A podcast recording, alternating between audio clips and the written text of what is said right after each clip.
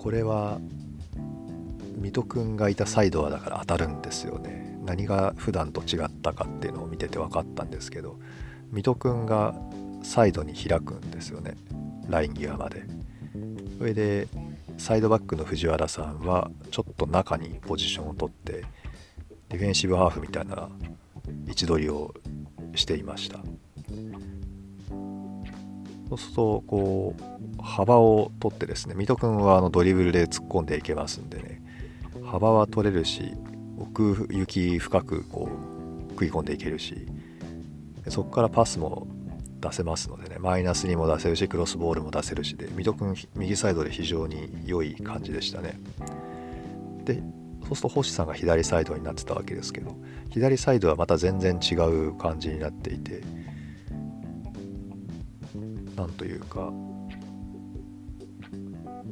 うん。まあ一言で言うとうまくいってないというか。右ほどスムーズじゃないんですよね。で星さんはそのドリブルでどうこうっていうよりかはどちらかというとスペースを使っていく選手なのでスペースを見つけるとそこにひょひょいっと顔を出すんですけども右のようにシステマティックになってないんですよね。だそれがまあいいのか悪いのかってところは分かりませんけどもなんかこう右は機能していたなっていう印象でした。でその水戸君が前半40分ぐらいから30何分かにこう相手のクロスボールを顔面に直撃で受けてですね、まあ、負傷交代みたいになってしまうわけですけどでそこで代わって出てきた本間紫音君いつもの左にいていつものようなプレーをするかなと思ったら右サイドにいて水戸君と同じような感じで幅を取るんですよね。で動き方は水戸君とは違うんですけどもまあそういうあれこれのこ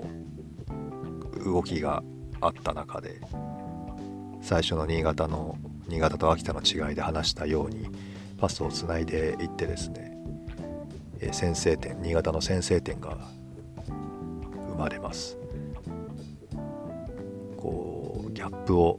作ってですね相手のラインがこう動くんですけどもディフェンシブハーフのコウさんがまたいいところにポジショニングしてて1人相手が残ることになってしまったんですね。でそのせいでこうオフサイドにならないかったシオン君が、えー、高木さんのシュート性のボールをちょこんと触って先制点という感じでした秋田は秋田でやっぱりこうガツガツ当たってくるんですけども後半はなんかこう早めのプレッシングっていうんでしょうかね。前半はそうでもなかったのに後半は新潟のセンターバックに3枚でちゃんとプレッシングをかけてきてで新潟は今度ロングボールを蹴る場面が増えるんですけど新潟のロングボールはこうあんまり効果的じゃなかったんですよね。でそんなこんなで後半はちょっと押し込まれるシーンが多かったんですけども